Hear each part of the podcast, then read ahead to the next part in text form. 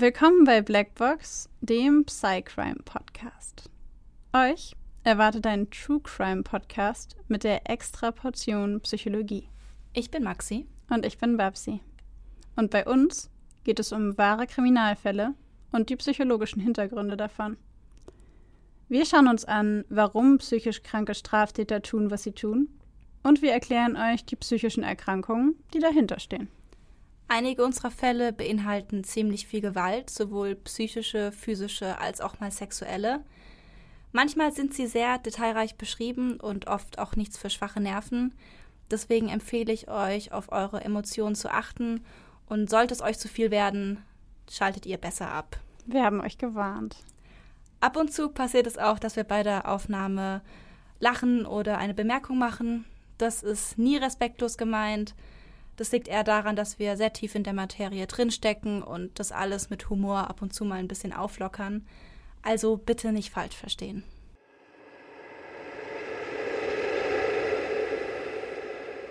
Heute starten wir unsere Folge mal ein bisschen anders. Und zwar haben wir noch eine Frage offen von der vorletzten Folge, meine ich. Ich glaube, es war die vorletzte. Vorletzte, genau.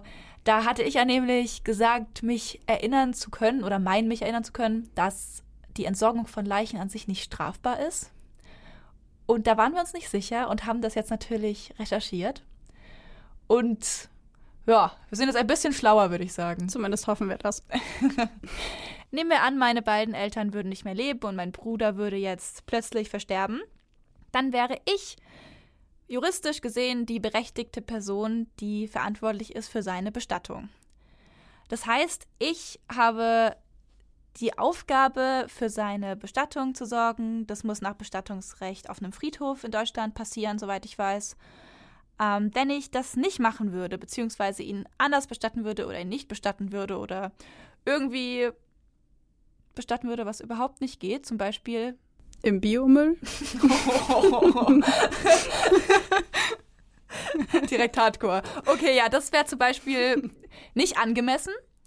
Und dann wäre das allerdings, weil ich die Berechtigte bin und also die Verantwortung für diese, für die Leiche meines Bruders habe, wäre es aber nur eine Ordnungswidrigkeit. Würde die Babsi dagegen das Gleiche machen, mit deinem Bruder? Mit meinem Bruder ist sie nicht die berechtigte Person dafür. Das heißt, bei ihr wäre es eine Straftat. Ja. Also so habe ich das verstanden. Ich hoffe mal, dass das so stimmt. also das ist die Art und Weise, wie wir das verstanden haben, beziehungsweise das sind unsere Rechercheergebnisse. Wenn jemand von euch da draußen, der sich das gerade anhört, sich jetzt aber denkt, Leute, ihr liegt komplett daneben, ihr wisst überhaupt nichts darüber, meldet euch gerne bei uns. Schreibt uns über Insta, schreibt uns eine Nachricht und lasst uns wissen, wie es wirklich ist, weil vielleicht haben wir da auch irgendwas komplett falsch verstanden und wir lassen uns da sehr gerne belehren. Also natürlich nicht für den Echtfall, sondern nur um es theoretisch zu wissen. Aber es ist immer gut zu wissen, was man dann macht, ne? immer gut zu wissen. ja, Überleitung in unser heutiges Thema. Passt ja eigentlich. Ordentlich. Ich meine, es geht um Friedhöfe, es geht um Leichenentsorgung. Heute geht es nämlich um Nekrophilie. Bei Nekrophilie handelt es sich um eine Form der Sexualpräferenz, die auf Leichen gerichtet ist. Simpel gesprochen, Menschen, die nekrophil sind, sind erregt von Leichen. Nekrophilie selber wird als Störung der Sexualpräferenz oder auch im Fachbegriff als Paraphilie bezeichnet. Das Wort Nekrophilie setzt sich zusammen aus den altgriechischen Wörtern nekros und Philia. Nekros bedeutet Toter und Philia Zuneigung. Und die Bezeichnung selbst kommt aus dem 1886 verfassten Werk Psychopathia Sexualis von Richard von Kraft-Ebing, dem wir, glaube ich, beide in unserem Studium des Öfteren mal begegnet sind. Oh ja, ich habe das Buch Psychopathia Sexualis mal zu Weihnachten bekommen von meiner Mama. Was für ein schönes Geschenk. Gell, voll. Habe ich voll gefreut. Genau. Von Nekrophilen selbst wird in Deutschland eher weniger berichtet und deswegen ändern wir das heute jetzt mal. Die Nekrophilie selbst ist auf unterschiedliche Arten und Weisen klassifiziert. Und zwar gibt es unterschiedliche Arten von Nekrophilen. Es gibt einmal beispielsweise den Rollenspieler, der sexuell erregt wird, wenn sich der lebende Partner totstellt Oder wenn man an sexuellen Rollenspielen teilnimmt, bei denen der Partner zum Leben erweckt wird oder man so tut, als wäre man ein Vampir oder sowas. Also das ist der Rollenspieler. Dann gibt es romantisch Nekrophile. Das sind Hinterbliebene, die beispielsweise einen Körperteil von einer geliebten verstorbenen Person aufbewahren und sich damit auf psychischer Ebene sexuell stimulieren. Dann gibt es die nekrophilen Fantasierer. Das sind Menschen, die Fantasien haben, in denen sie sexuelle Handlungen mit Verstorbenen durchführen. Beispielsweise besuchen sie Friedhöfe oder masturbieren in Gegenwart von Leichen. Dann gibt es taktile Nekrophilie. Das sind die, die besonders davon erregt werden, Leichen zu berühren, deren erogene Körperteile zu streicheln, sich gleichzeitig selbst zu befriedigen und dann irgendwann zum Orgasmus zu kommen. Und ja, ihr merkt richtig, es wird immer ein bisschen krasser. Also mit jeder Stufe wird es ein bisschen tatkräftiger, könnte man sagen. Die fünfte Form ist die fetischistische Nekrophilie. Da schneiden die nekrophilen Körperteile eines Verstorbenen ab und machen die beispielsweise mit Formaldehyd haltbar, um sie dann mehrfach für die Selbstbefriedigung zu benutzen. Die sechste Klassifizierung sind Nekro-Verstümmelungswahnsinnige. Und kurze Warnung hier, jetzt wird es echt ein bisschen krasser. Diese Menschen empfinden sexuelle Erregung durch die Verstümmelung von Leichen. Die siebte Kategorie sind opportunistische Nekrophile. Das sind Menschen, die eigentlich sexuelle Erregung auch beim Sex mit Lebenden empfinden und das reicht ihnen eigentlich auch, aber wenn sie die Gelegenheit dazu haben, würden sie auch gerne Sex mit einer Leiche haben wollen und würden das auch machen, wenn sie diese Gelegenheit eben haben. Dann gibt es die achte Kategorie, das sind gewöhnliche Nekrophile, quasi der absolute Klassiker, das, was jeder von euch sich wahrscheinlich vorstellt, wenn es um das Thema Nekrophilie geht. Diese Menschen bevorzugen Sex mit Leichen, also sie haben lieber Sex mit Leichen als mit lebenden Menschen. Sie können aber auch Sex mit lebenden Menschen haben. Und jetzt sind wir fast am Ende. Wir haben zehn verschiedene Klassifizierungen, also sind wir bei den letzten zwei. Die neunte Form ist die mörderische Nekrophilie. Da geht es um Menschen, die andere Menschen töten, um quasi eine frische Leiche, eine gerade verstorbene Person zur Befriedigung ihrer sexuellen Erregung zu haben. Also die haben einen sehr, sehr starken Drang, mit toten Menschen Sex zu haben, können auch mit Lebenden verkehren.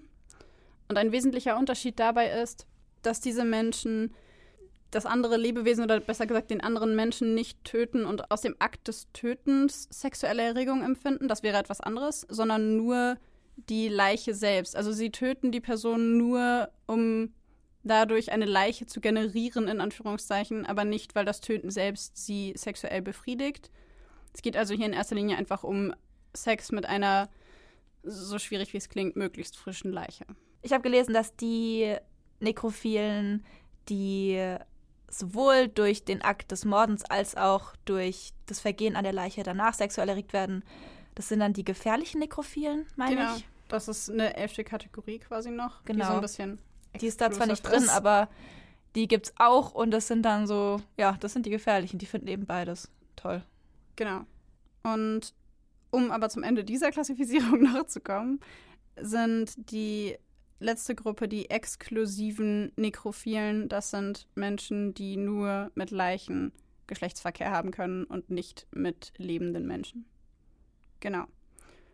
Und um einmal ganz kurz so ein bisschen, ja, vielleicht zu erklären, wie wir das auch in der letzten Folge schon gemacht haben, wie die Person das selbst empfindet. Aus der Sicht eines Nekrophilen haben wir einmal den Moment eines Nekrophilen in dem Moment, als ihm bewusst wurde, dass er ein Nekrophil ist, für euch recherchiert. Und zwar schreibt er selber, ich konnte ihre kühle Haut noch Stunden später fühlen und ich dachte darüber nach, wie es wäre, sie für immer festzuhalten. Sie war so kalt und ihre Augen so weit geöffnet, matt und leblos. Ich weiß noch, wie das Licht auf ihrem Gesicht schimmerte und sie so aussehen ließ, als ob sie schlief. Gleichzeitig waren ihre Augen aber so weit geöffnet und tot. Ich hatte den Eindruck, darin ertrinken zu können. Ich wollte mit meiner Hand durch ihr Haar fahren und meine Finger auf ihre legen. Meine Haut sollte mit ihrer Haut verschmelzen, damit ich sie für immer spüren kann. für mich war das Ganze viel zu schnell vorbei. Genau. Also nur, damit ihr so einen kleinen Eindruck davon habt, wie es für die Menschen aus ihrer Sicht ist. Ich finde, find, da hört man voll raus, dass es wieder wie auch so ein bisschen bei der Pädophilie nicht nur um Sexuelle geht. Also ich meine, das ist ja wieder eine sexuelle Neigung aus dem Bereich der Paraphilie, also der Störung der Sexualpräferenz. Und ja, es ist wieder bei ihm irgendwie auch so, dass es nicht nur um Sexu Sexuelles an sich geht, sondern auch um Vereinigung. Um so ein emotionales Bedürfnis. Ja, also ich genau. habe da irgendwie ganz viel Nähe drin gelesen und so eine merkwürdige Form von, ich scheue mich ein bisschen vor dem Wort Liebe, aber Zuneigung. Faszini Faszination vielleicht auch. Ja. Irgendwie so ein Bedürfnis nach Zuneigung und Nähe, was eben zeigt, dass eben auch so Nekrophilie nicht eben nur das Sexuelle ist, sondern auf natürlich für uns unverständliche Weise auch auf emotionaler Ebene funktioniert. Ja. Ich, was ich ganz ähm, interessant finde, ist, dass es sich in dem Text fast ein bisschen liest, als wäre es ein Objekt. Und gleichzeitig spricht er aber die ganze Zeit sie festhalten mit ihr. Sie war so kalt, ihre Augen waren so weit geöffnet dass es so eine ganz merkwürdige Mischung, finde ich, bekommt aus was Objektiviertem und einer Person, wobei es auch bei der Person oder bei der persönlichen Ebene nicht um, ja, um, um, um, um Geben und Nehmen geht, sondern gefühlt nur um ich, ich nehme mir und ich bewundere irgendwie. Also das macht so, den Eindruck macht es auf mich. Ja, vielleicht ist das auch der Reiz dabei. Vielleicht. Okay, dann würde ich sagen, fangen wir heute ein bisschen früher mit den Fällen an, sonst brauchen wir immer eine Weile. Aber wir glauben beide, dass der Begriff Nekrophilie allen jetzt schon relativ klar ist. Und deswegen sparen wir uns das heute mal, die Diagnosekriterien nochmal zu wiederholen. Genau, weil es ist wie bei Pädophilie, wäre es einfach nur ein Satz. Richtig. Genau. Okay, dann starte ich mal. Du bist dran. Mein Fall ist wieder ein bisschen besonders, nämlich habe ich diesen Mann in einer der Kliniken kennengelernt, in denen ich gearbeitet habe. Und fand seinen Fall so besonders, natürlich auch deswegen, weil Nekrophilie so eine seltene Krankheit ist, dass ich den jetzt heute mitbringen wollte. Beziehungsweise, als es hieß, wir machen Nekrophilie als Thema, wusste ich sofort, ich mache den Fall. Den Namen habe ich natürlich geändert. Die 14-jährige Hanna steht am Bahnsteig des Bahnhofs Buttenheim. Es ist kalt. Wenn sie ausatmet, kann sie ihren eigenen Atem sehen. Hanna fröstelt und zieht ihre dicke Winterjacke enger um ihren Körper. Hoffentlich kommt der Zug bald, denkt sie sich. Lange möchte sie hier nicht stehen. Um besser sehen zu können, wann der Zug einfährt, stellt sie sich näher an die Bahngleise. Sie beugt sich vor und sieht tatsächlich einen Zug einfahren. Allerdings ist das nicht der, auf den Hanna wartet. Dieser Zug ist nur auf der Durchfahrt. Er wird nicht im Bahnhof Buttenheim halten. Enttäuscht bleibt Hanna stehen, den Kopf weiter nach vorne gelehnt.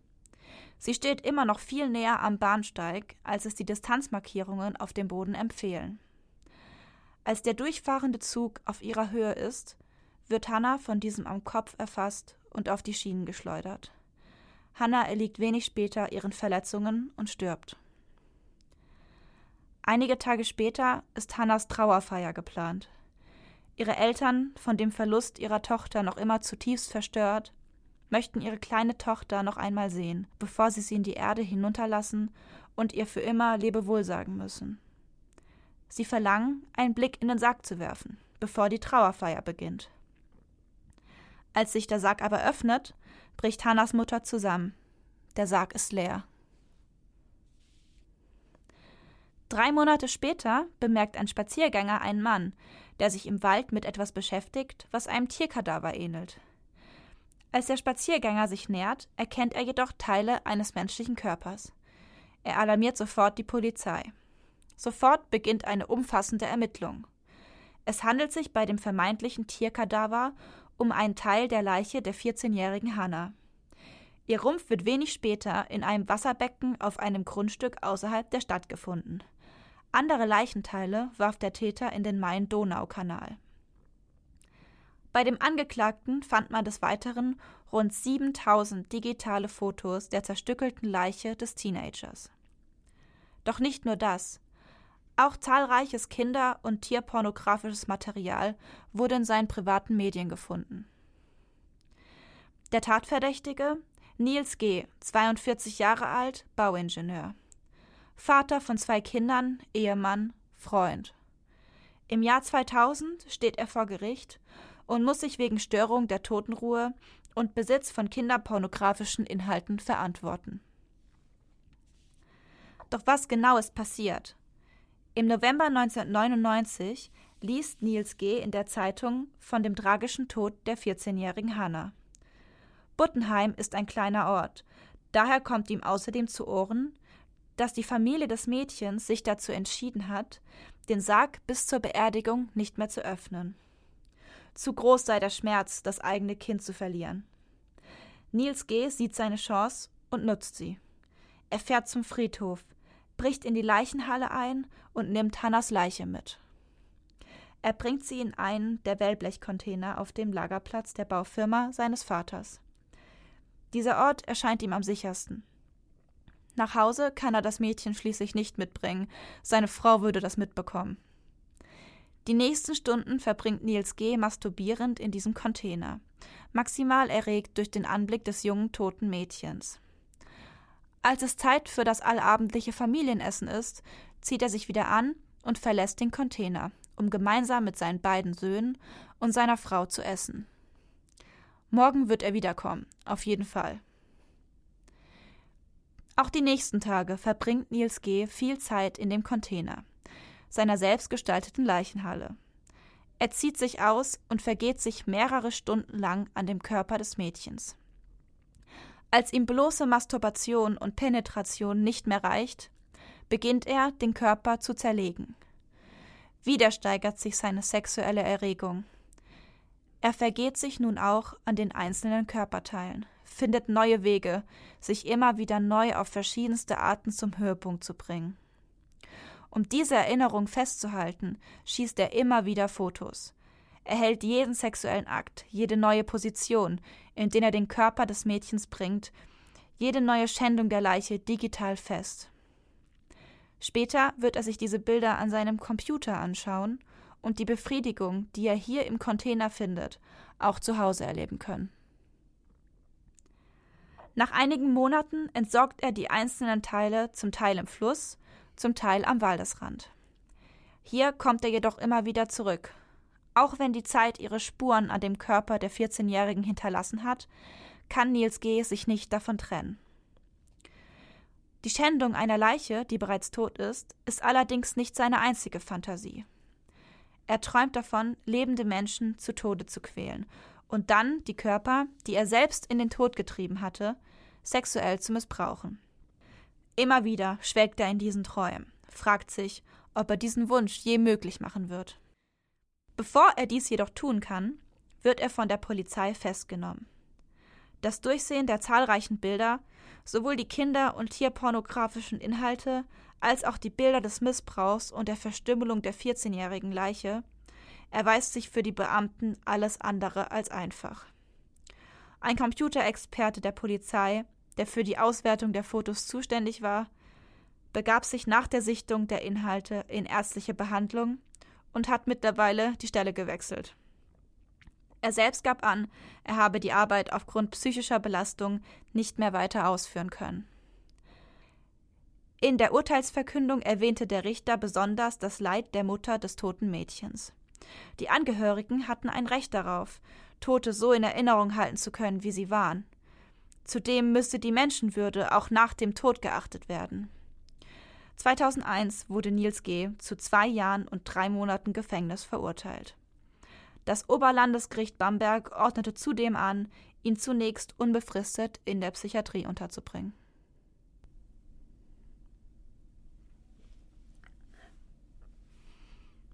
Ja. Ich glaube, das ist eines der wenigen Male, in denen ich irgendwie nicht so richtig weiß, was ich sagen soll. ja, ist ein sehr spezieller Fall und auch, was ich finde, sehr krass, weil Nekrophilie ist ja schon sehr, sehr selten und dann auch noch so ein krasser Fall davon mit Verstümmelung ist natürlich dann nochmal sehr selten. Was ich so unglaublich daran finde, ist, dass er sich so, so sehr da reingesteigert hat. Also es geht schon damit los, die Leiche einer 14-Jährigen aus dem Sarg zu entfernen. Darüber brauchen ja. wir gar nicht zu reden. Aber was ich unglaublich finde, ist die Tatsache, dass er quasi sich immer weiter gesteigert hat in dieser, in diesen Handlungen. Er hat ja angefangen, erst meintest du damit, sie sich anzusehen, dann hat er angefangen, sich quasi an ihr zu vergehen oder an dem Körper zu ja. vergehen, an der Leiche zu vergehen und hat dann angefangen, sie auseinanderzuschneiden. Und ich finde es einfach so unglaublich, dass er von all diesen Dingen Bilder gemacht hat. Ja, und vor allem und 7000 Bilder. Vor allen Dingen so viele Bilder gemacht hat. Ja. Und was ich finde, was dem Ganzen nochmal ein ganz, also eine ganz andere Härte gibt, ist, dass selbst Mitarbeiter bei der Polizei danach in ärztliche Behandlung mussten, die Stelle gewechselt Voll. haben und das einfach nicht mehr machen konnten. Und ich glaube, das ist einer der krassesten Fälle, von denen ich je gehört habe, was Nekrophilie angeht. Ja, bei mir auch, auf jeden Fall. Aber stell dir mal einfach vor, du musst, ich meine, wie lange dauert es, 7000 Bilder durchzugehen? Und die klicken die ja nicht einfach so durch, die müssen sich ja wirklich anschauen, was da drauf ja. ist. Ich meine, wie lange brauchen die bitte dafür? Da verbringst du Wochen damit, dir sowas anzuschauen. Die Verstümmelung der 14-Jährigen anzuschauen, Kinder- und Tierpornografie. Ich habe ein paar von diesen Bildern gesehen und die waren wirklich super verstörend. Ähm, es war auch nicht nur Kinder- und Tierpornografisch, sondern zum Teil auch eine Mischung daraus. Also Kinder in sexuellen Akt mit Tieren, wovon ich ehrlich gesagt nicht mal wusste, dass es existiert. Wow. Und es war super verstörend, wenn ich mir vorstelle, dass ich mir diese Bilder wochenlang angucken müsste. Ciao. Also wirklich, ich verstehe den Beamten da vollkommen. Was ich auch so furchtbar finde, ist die Eltern. Das ja. tut mir so unfassbar leid für die Eltern, weil ich glaube, dass. Also, ich finde es so verrückt, weil Nils G. hieß er. Nils G. Ja. Ähm, selbst das Mädchen ja nicht ermordet hat. Und dennoch jagt es mir so einen Schauer über den Rücken, wenn ich mir vorstelle, wie das für die Eltern sein muss, wenn du diesen Sarg öffnest. Und es ist schon furchtbar, wenn du dein Kind verlierst. Es ist schon das Schlimmste, was dir passieren kann als Elternteil. Und dann ist der Sarg weg und drei Mo also die, die Leiche aus dem Sarg weg und drei Monate lang weißt du nicht, was mit deinem Kind ist. Und dann werden Teile der Leiche dieses Kindes oder deines Kindes in einem Waldstück gefunden und irgendwo im Wasserbecken gefunden. Und ich will mir gar nicht vorstellen, wie sich das für die für die Eltern angefühlt haben muss. Aber wirklich, ich meine, das ist schon schlimm genug, das Kind zu verlieren und dann zu merken, dass auch nach dem Tod sowas dem Körper deines ja. Kindes nochmal widerfahren ja. ist. Ich meine. Weiß man was über die sexuelle Beziehung, die er mit seiner Frau hatte? Also ich meine, sie hatten zwei Söhne, aber weiß man, ob das irgendwie Nee, dazu habe ich nicht oder? wirklich was gefunden. Mhm. Ähm, soweit ich weiß, hat die Frau sich von ihm getrennt, nachdem er inhaftiert wurde. Verständlicherweise. Ver vollkommen verständlich. Ähm, aber sonst habe ich dazu tatsächlich nichts gefunden. Vom Klassifizierungssystem denke ich mal, dass er einer von den opportunistischen wäre. Ja. Oder? Ja. Weil ich meine, er hat zwei Söhne gehabt, also hat er offensichtlich auch Geschlechtsverkehr mit seiner Frau. Hm, wobei ich könnte mir auch vorstellen, dass es eine gewöhnliche Nekrophilie ist, weil er kann Sex mit Lebenden haben hat aber Sex mit Leichen. Und ich finde halt, also eine Gelegenheit würde ich es jetzt nicht direkt nennen, weil eine Gelegenheit hast du theoretisch immer, wenn irgendwo in deiner Stadt ein Bestattungshaus ist. Ja, aber naja, er hat ja, hat ja in den Todesanzeigen gelesen, dass da diese 14-Jährige verstorben ist und ähm, dass die Familie sie nicht mehr sehen möchte und es Stimmt, aber wir können uns vielleicht eine Möglichkeit. Aber wir können uns nicht sicher sein, ob er nicht auch nach dieser Gelegenheit explizit gesucht hat. Das ist korrekt. Und von also daher, vielleicht ist er das oder das. Ja, also entweder würde ich auf einen gewöhnlichen Nekrophilen tippen oder Aber auf einen mit Nekro Opportunist Was ist mit der Nekroverstümmelungs? Das wäre auch noch eine Option. Aber vielleicht, vielleicht ist ja auch eine Mischform aus diesen Dingen. Gibt es sicher auch. Sicherlich. Es gibt immer von allem Mischformen. Es gibt, alles wird immer gemischt. Wahrscheinlich. Ja. Okay. Genau. Nee, aber sonst wusste ich tatsächlich nichts mehr. Nichts über die Beziehung zu seiner Frau noch. Genau. Okay. Nur, dass es einfach ein sehr verstörender Fall war. Ja, absolut. Und tatsächlich einer der ersten, die ich in Kliniken kennengelernt habe. Das war direkt von 0 auf 100. Ja, nachvollziehbar. Also ich muss auch ehrlich gestehen, dass ich so ein bisschen, als du den vorgelesen hast, auch so ein bisschen nicht wusste, was ich jetzt dazu sagen soll, weil ich das auch sehr, sehr, sehr krass finde. Ja. Okay. Okay. Dann deiner. Dienstagnachmittag, 8. Juni 2010. Ein sonniger Tag am Singener Bahnhof in der Nähe des Bodensees. Ein junger Mann ruft sich ein Taxi. Die 44-jährige Taxifahrerin Heidi F. nimmt ihn mit. Die zweifache Mutter fährt schon seit zwei Jahren für das Taxiunternehmen. Sie braucht das Geld für ihre Kinder. Sie fahren los Richtung Autobahn. Nach ein paar hundert Metern spürt sie plötzlich etwas Kaltes an ihrem Hals.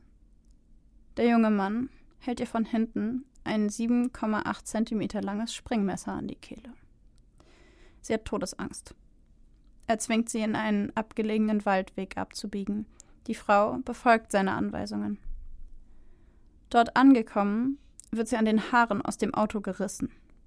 Der Mann hält immer noch das Messer in der Hand. Sie fleht. Sie weint. Er sticht ihr mit dem Messer mehrfach in den Hals. Er trifft ihre Luftröhre. Er trifft Nervenbahnen. Er verletzt sie schwer. Die zweifache Mutter fleht ihn an, fleht, sie am Leben zu lassen. Aber der junge Mann reagiert nicht darauf. In ihrer Panik stellt sie sich tot, bewegt sich nicht, lässt sich einfach fallen. Was sie nicht weiß, Leichen erregen ihn. Der junge Mann schleift die vermeintlich Tote in ein Gebüsch. Dort vergewaltigt er sie auf alle möglichen Arten. Sie spürt seinen Atem im Nacken. Sie ist bei vollem Bewusstsein. Aber sie kann sich nicht bewegen. Er hat ihre Nerven durchtrennt. Sie darf sich nicht bewegen, denn dann würde er merken, dass sie noch lebt.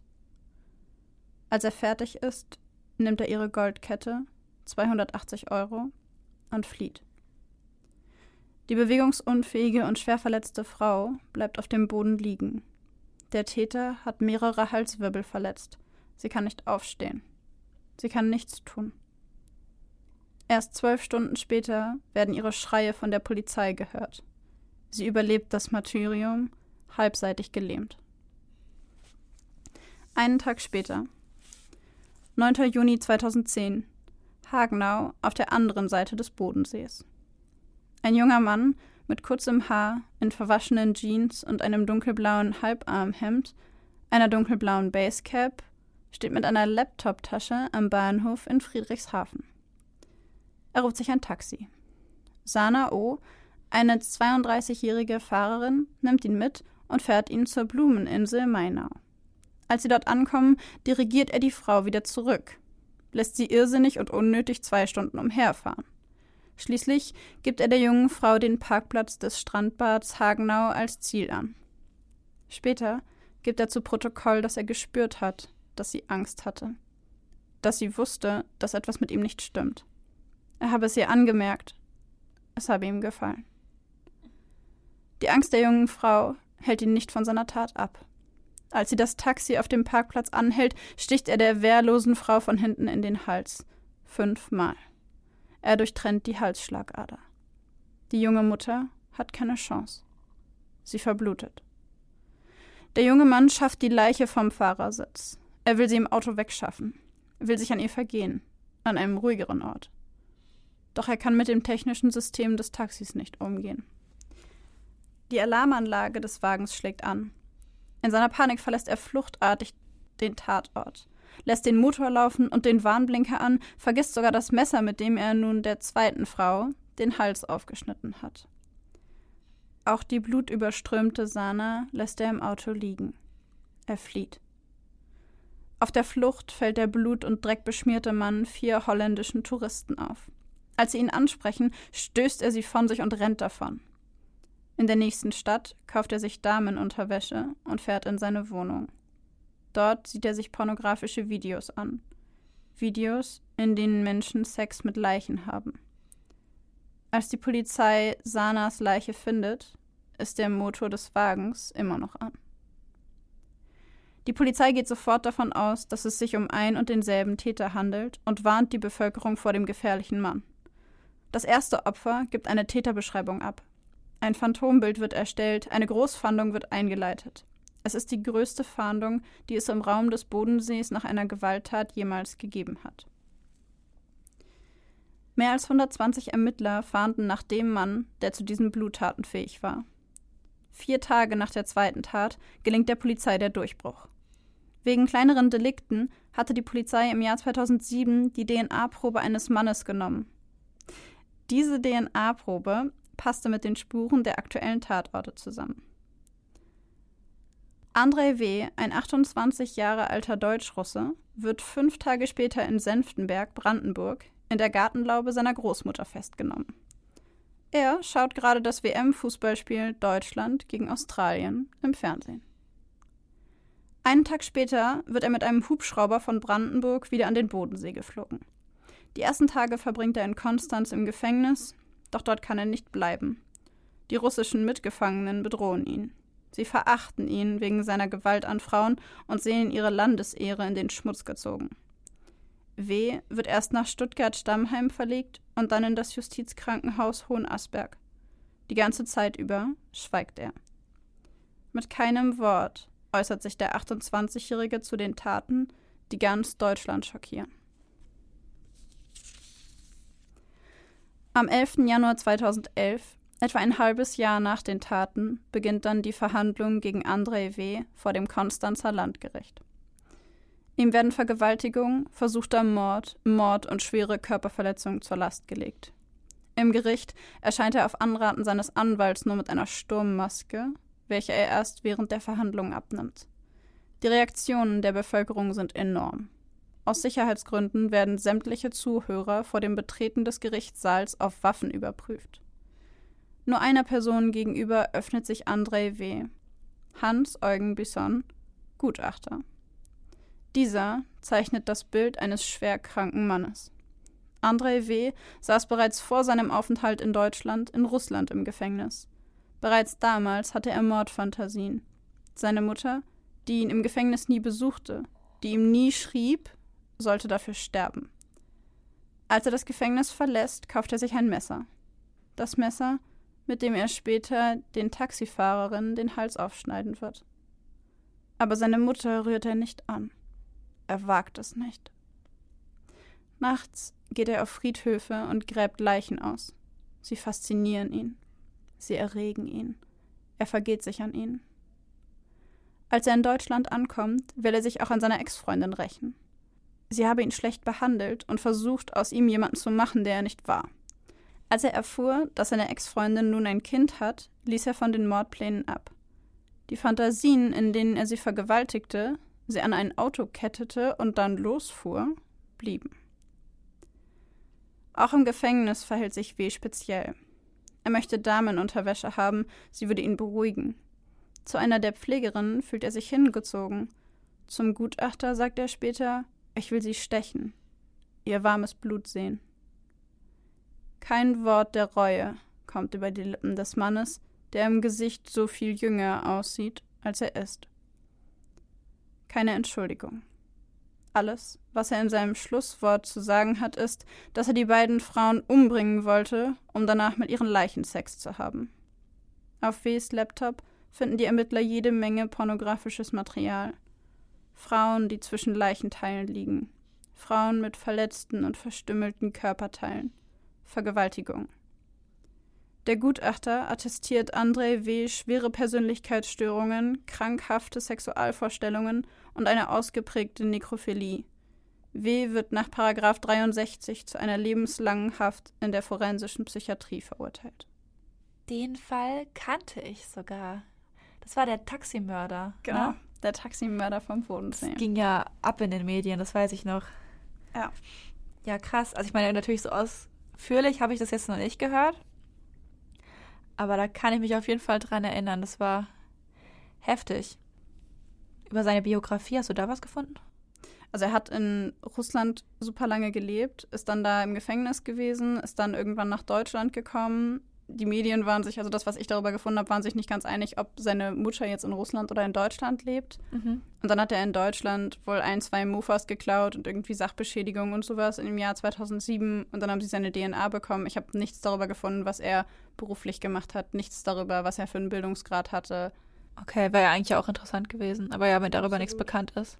Ja, krass. Ist der nicht auch mal ausgebrochen? Ja, der ist tatsächlich ein Jahr, nicht mal ein Jahr, nachdem er da war, eigentlich erst, ich glaube, vier oder fünf Monate, nachdem er in der forensischen Psychiatrie war, ist er ausgebrochen. Und war zwei Tage auf der Flucht. Und ganz Deutschland war absolut in Das Panik. ist so krass. Ja, da kann ich mich doch dran erinnern. Das ist so heftig. Der wurde aber dann ja ziemlich schnell wieder entdeckt, Ja, nach oder? zwei Tagen. Er war so krass. Was hätte der alles anstellen können? Total irre. Ja, ich fand es auch super verrückt. Der hat sich damals noch so eine Art Verfolgungsjagd mit den Polizisten geliefert, weil er auf einem Fahrrad abgehauen ist. Und dann hat irgendein Polizeiwagen ihn gerammt und dann haben sie ihn halt wieder eingesammelt. Aber es war ein Riesenskandal, dass der Ja, das ausbrechen konnte. Und ja, vor allen Dingen, weil natürlich die Medien und auch die Polizei alle haben gesagt, sprecht ihn nicht an, niemand darf ihn ansprechen. Wenn ihr den irgendwo seht, ruft die Polizei, aber geht, Ja. ihm, aus dem, geht ihm aus dem Weg. Der ist hochgefährlich. Schon irgendwie gruselig, so die Total. Vorstellung, dass der einfach so durch dein Dorf laufen könnte. Ja. Ich frage mich, wie der fliehen konnte. Ich meine, aus einer forensischen Psychiatrie in der Hochsicherung zu fliehen.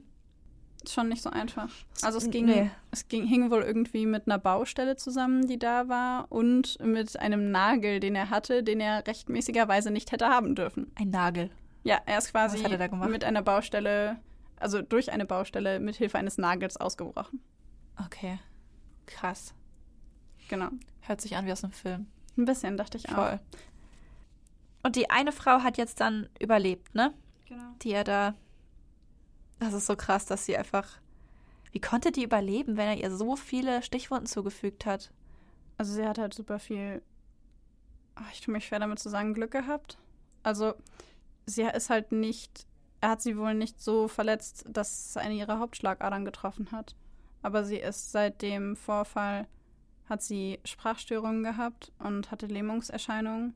Ich habe jetzt auch nichts darüber gefunden, ob sie mittlerweile wieder komplett gesund ist. Aber damals in der Verhandlung ging es darum, dass sie also sie ist auch nicht ins Gericht gekommen. Sie ist in der Reha-Klinik geblieben, wo sie seit der. Tat war und wurde da auch befragt.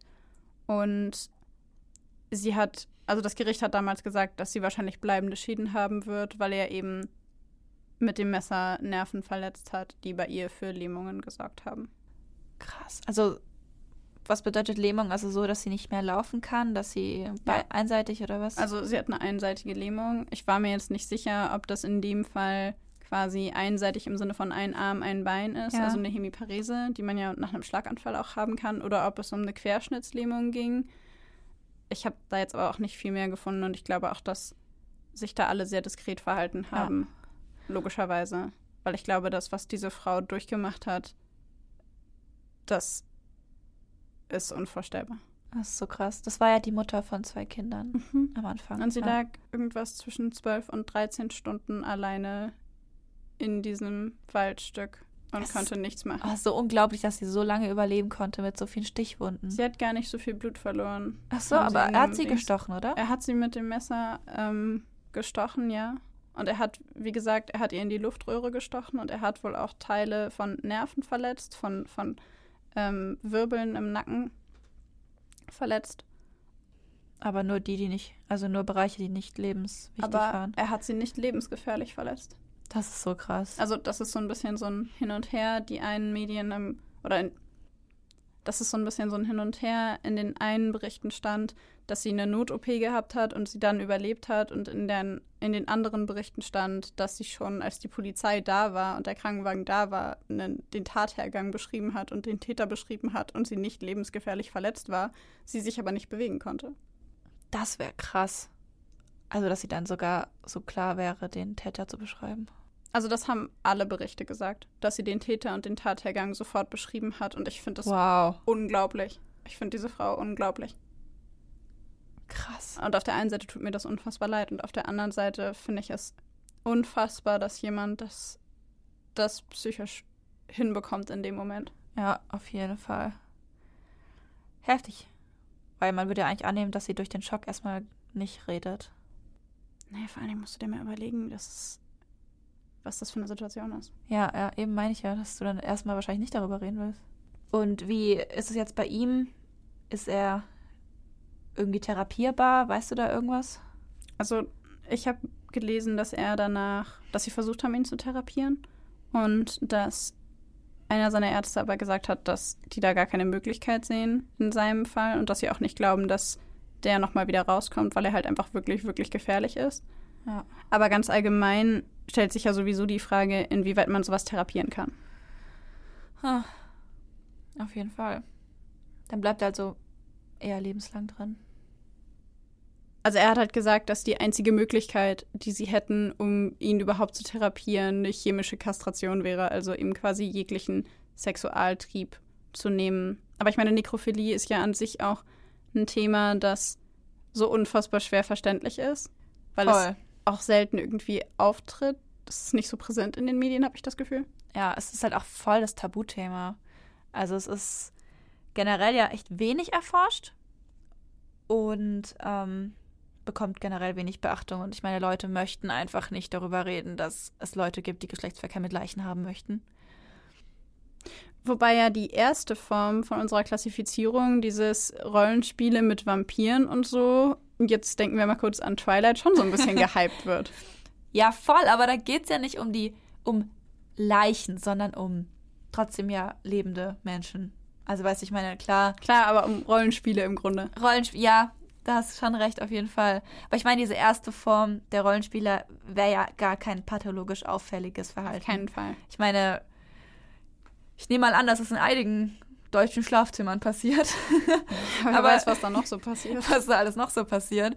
Aber ich meine, solange es keine Fremd- oder Eigengefährdung ist oder eben keinen Leidensdruck bei der Person hervorruft und das eben von beiden angenommen wird, gut, dann ist diese erste Form ja überhaupt nichts Problematisches. Überhaupt nicht. Solange beide damit glücklich sind. Das haben meine Solange- Eltern immer gesagt. Wenn beide damit glücklich sind, ist das okay. Genau. so schön gesagt. Genau. Nekrophilie an sich gibt es allerdings schon ziemlich, ziemlich, ziemlich lange, aber es wird auch schon ziemlich, ziemlich, ziemlich lange tabuisiert. Ähm, wir kennen ja alle griechische Mythen und Märchen und römische Sagen. Ähm, tatsächlich gibt es schon da Berichte über Nekrophilie. Und zwar wenn wir jetzt mal ins alte Griechenland zurückgehen, der Achilles hat in einer der Mythen die Amazonenkönigin umgebracht und danach Geschlechtsverkehr mit ihrem Körper gehabt. Was Hm. ich gar nicht wusste. Ich war früher voll der Fan von solchen griechischen Sagen. Und ähm, sowas ist mir allerdings nie aufgefallen. Ich muss gestehen, von der Geschichte habe ich auch noch nie was gehört. Nee, also von Achilles kenne ich nur die Achilles-Verse.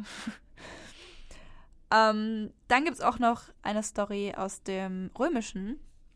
Da gab es einen Herodes, das war ein König, der soll seine zweite Frau in Honig eingelegt und noch sieben Jahre nach ihrem Tod Geschlechtsverkehr mit ihr gehabt haben.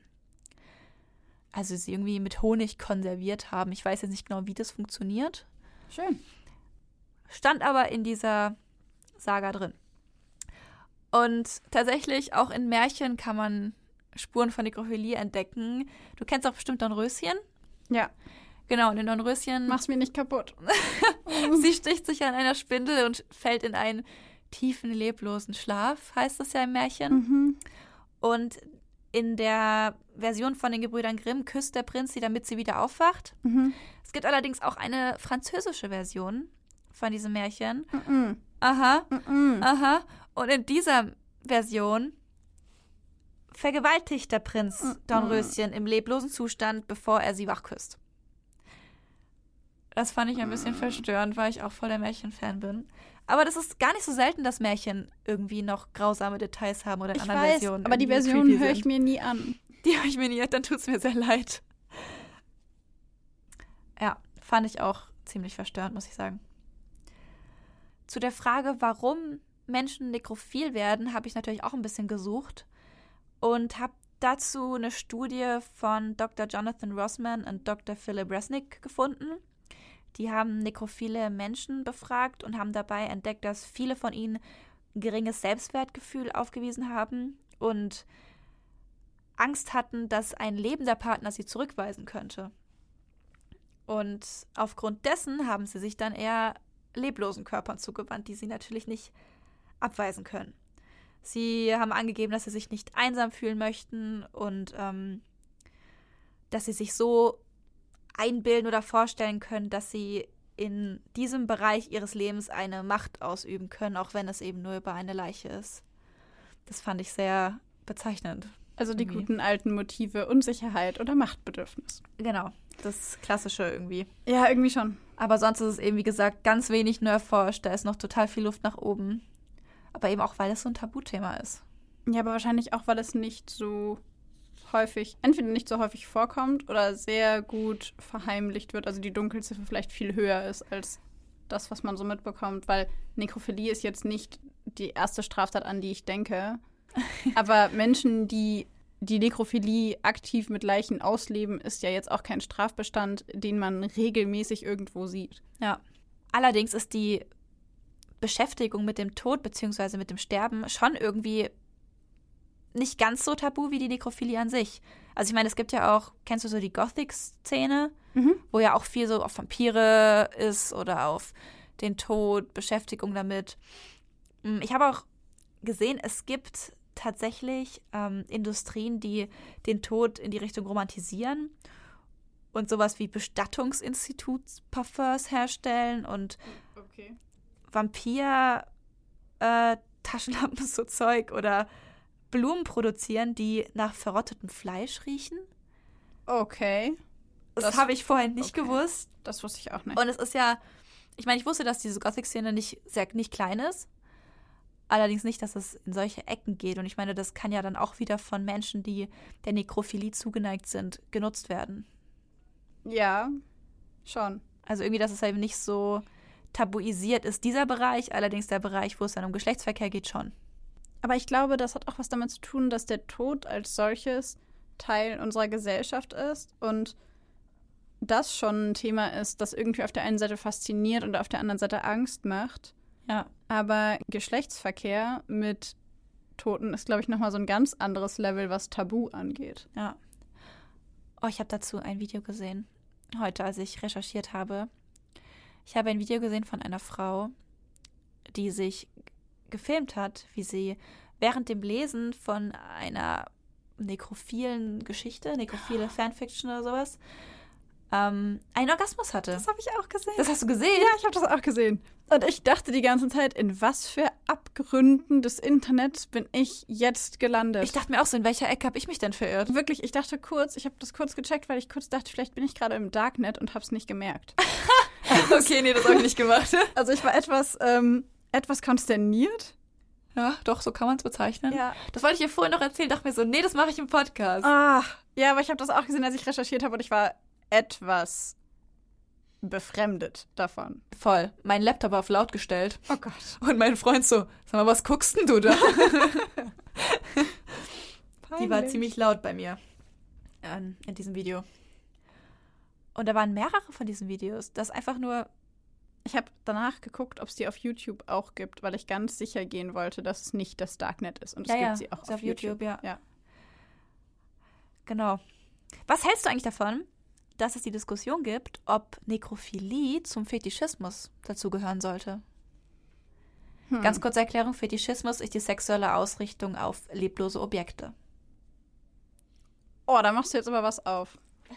Also dann führen wir ja im Grunde eine grundlegende Diskussion darüber, ob eine Leiche ein lebloses Objekt ist. Genau, ich meine, leblos, da sind wir uns alle einig. Aber Definitiv. Objekt, ich weiß nicht, kann man, ich, ich finde es schwierig, Objekt zu einem menschlichen Körper zu sagen.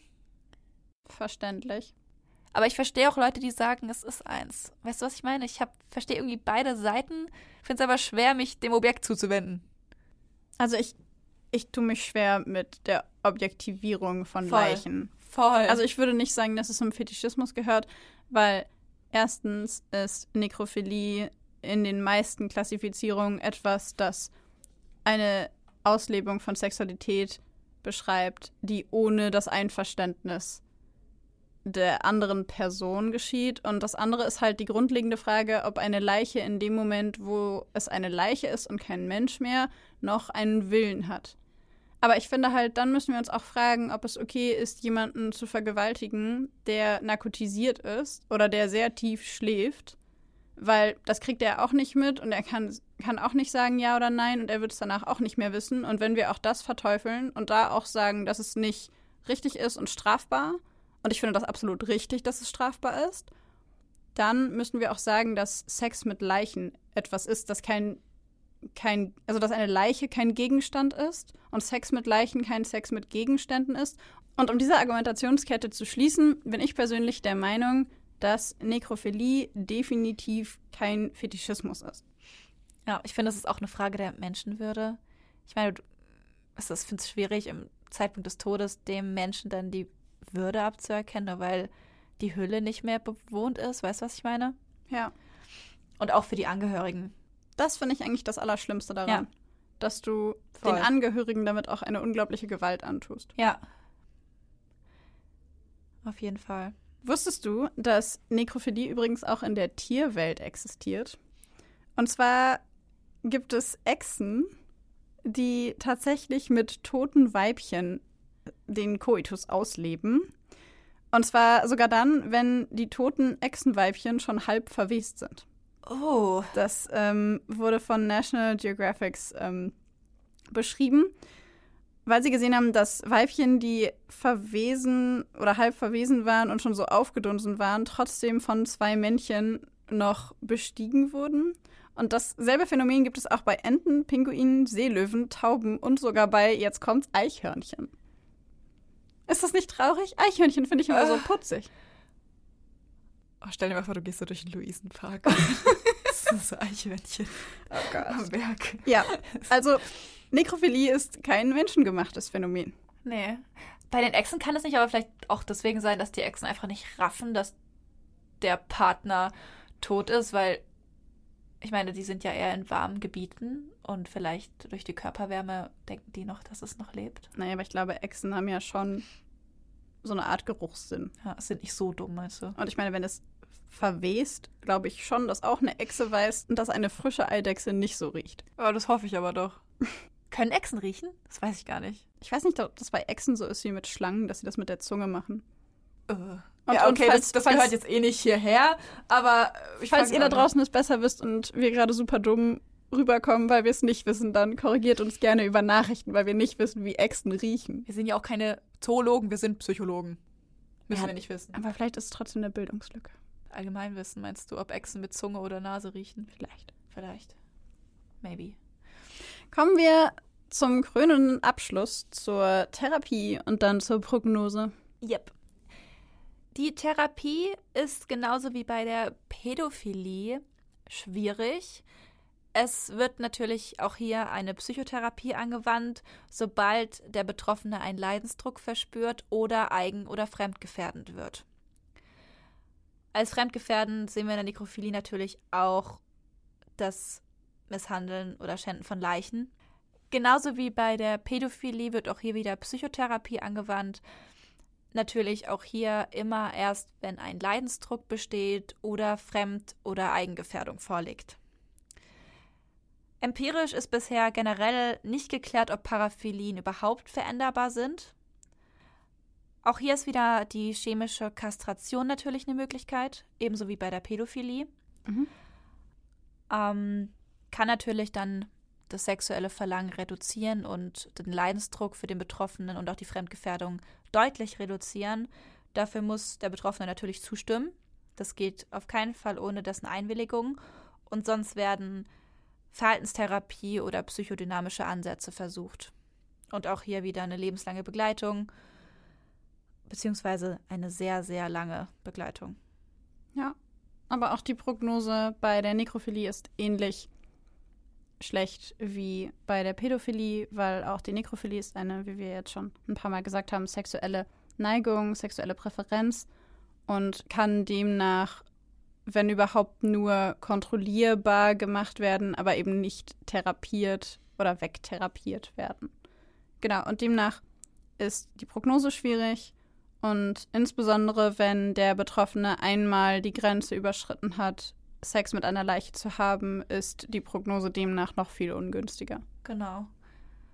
was ja auch sein kann, ist, dass jemand als Rollenspieler anfängt und dann immer weitergeht. Ja. Und natürlich, je weiter er geht, desto ungünstiger wird natürlich die Prognose. Ich meine, wenn er sein Leben lang auf der Rollenspielerstufe bleibt, Ist das alles Who cares? fein? Also an alle euch, an alle von euch da draußen, die sowas in Rollenspielen machen, es ist gar kein Problem, das zu machen, solange ihr dabei keine echten Leichen nehmt. Und solange euer Partner einverstanden ist. Das ist richtig. Das, Das ist, ist richtig. wichtig. Das hätte ich fast vergessen. ja. Gut. Ich glaube, dann Hammers. sind wir für heute durch. Wir hoffen, ihr seid schlauer, was das Thema Nekrophilie angeht. Wir sind es auf jeden Fall. Ja. Vor allem nach den ganzen Recherchen hier. Das ist richtig. Und dann würde ich sagen, Sehen wir uns beim nächsten Mal. Nee, wir hören uns beim nächsten Mal. hören wir uns beim nächsten Mal. Wir hören uns beim nächsten Mal. Also dann. Tschüss.